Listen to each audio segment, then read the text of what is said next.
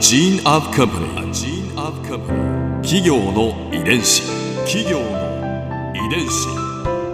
全国に546万社以上あるとされる日本の企業その企業の数だけ理念があり使命があり人間ドラマがありますこの番組ではさまざまな企業のトップや社員の方にお話を伺いながら成長する企業の DNA を解明していきます企業の遺伝子ナビゲーターは私はるかクリスティーンと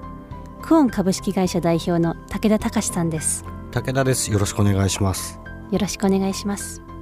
さて今日はオリックス株式会社執行役グループ人事総務本部長三上康明さんをお迎えしています。よろしくお願いします。よろしくお願いします。今回はオリックスの成り立ちと企業理念について伺います早速ですがオリックスと聞くとやっぱり野球のイメージ、うん。オリックス・バッファローズを思いつく方も多いかと思いますけれども、やっぱり皆さんあのそうおっしゃいますしあの大変外から分かりにくい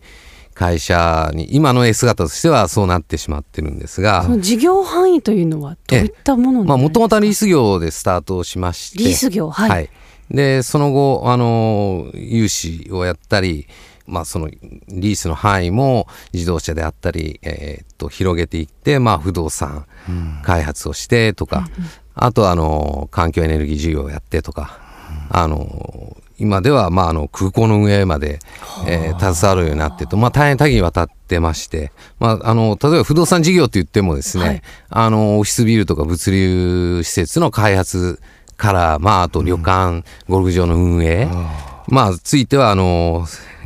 水族館の運営、まあ、あの例えば水族館って言ってもあの新江ノ島水族館であるとか、あの東京スカイツリーのところにあるあの墨田水族館とか、はい。あと京都の京都水族館とか、いったことも手がけているというまああの皆さんあんまりご存知じゃないんですけど名前はついてないんですねそうなんです。はい。あの、そういう前提で、あの、立ち上げたんですけど、結果的に、あの、当社がやってるということが認知されずにですね、あの、意外とオリックスがやってましたという事業がたくさんありますね。はい。本当には多岐にそうですね。はい。わたるいろんなことをはい。やられてるんですね、ええ、あの、つながってないようで、あの、歴史的をこう紐解いていくと、つながっている事業もたくさはいん、はい。あの、それぞれの今足元をやっている事業の専門性を生かしながら、まあ、隣の領域に進出をしてと。で、足らないものは、まあ、M&A なんかを通じて強化をしてきたっていう、まあ、そういう歴史になってます。はい。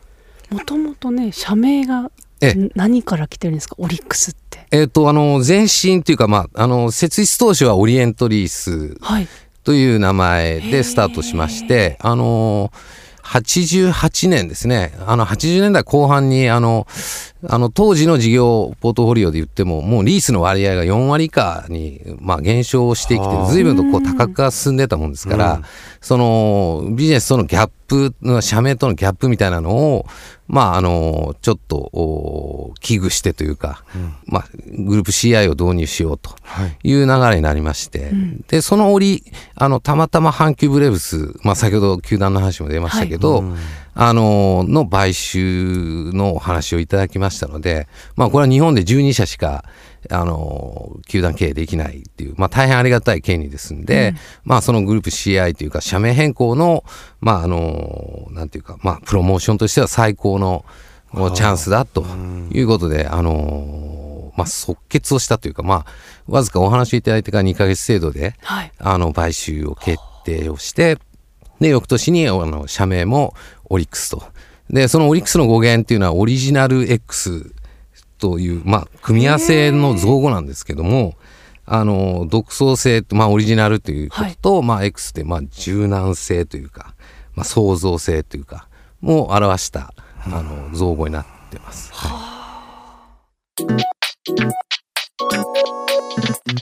企業の遺伝子。その当時からこう大切にされているの企業の精神っていうのはどういったところにあるんえですか？あの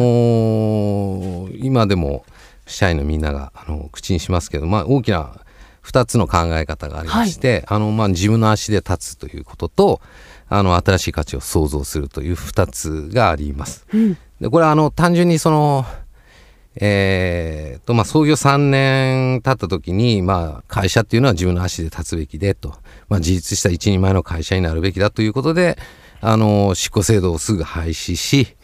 でやっぱりパブリックな存在だということで、えーまあ、設立6年後にはもうあの大小2部にあの上場を果たすと。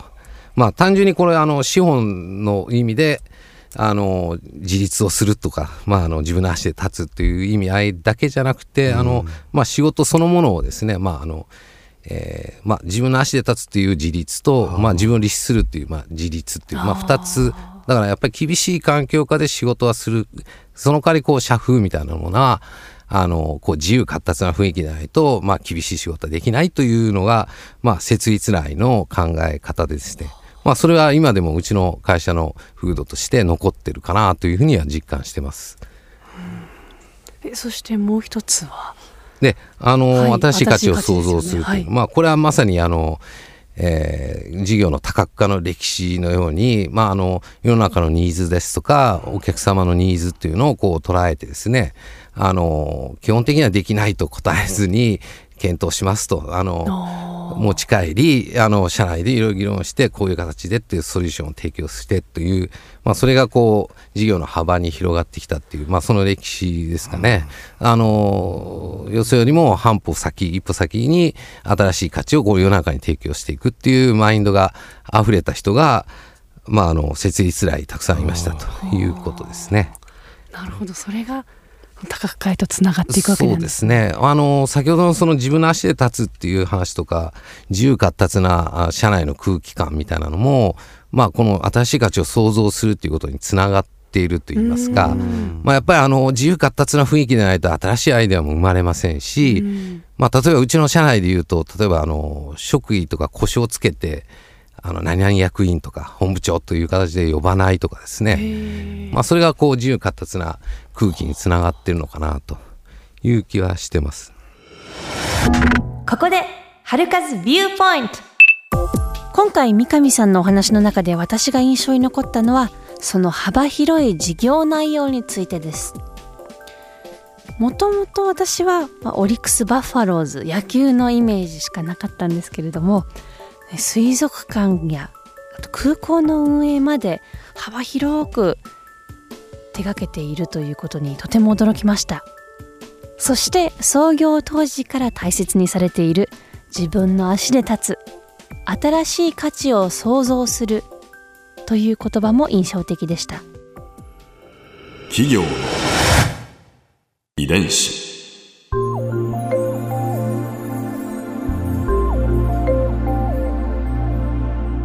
さてこの番組はポッドキャストのほかスマートフォンタブレット向けアプリ JFN パークでも聞くことができます。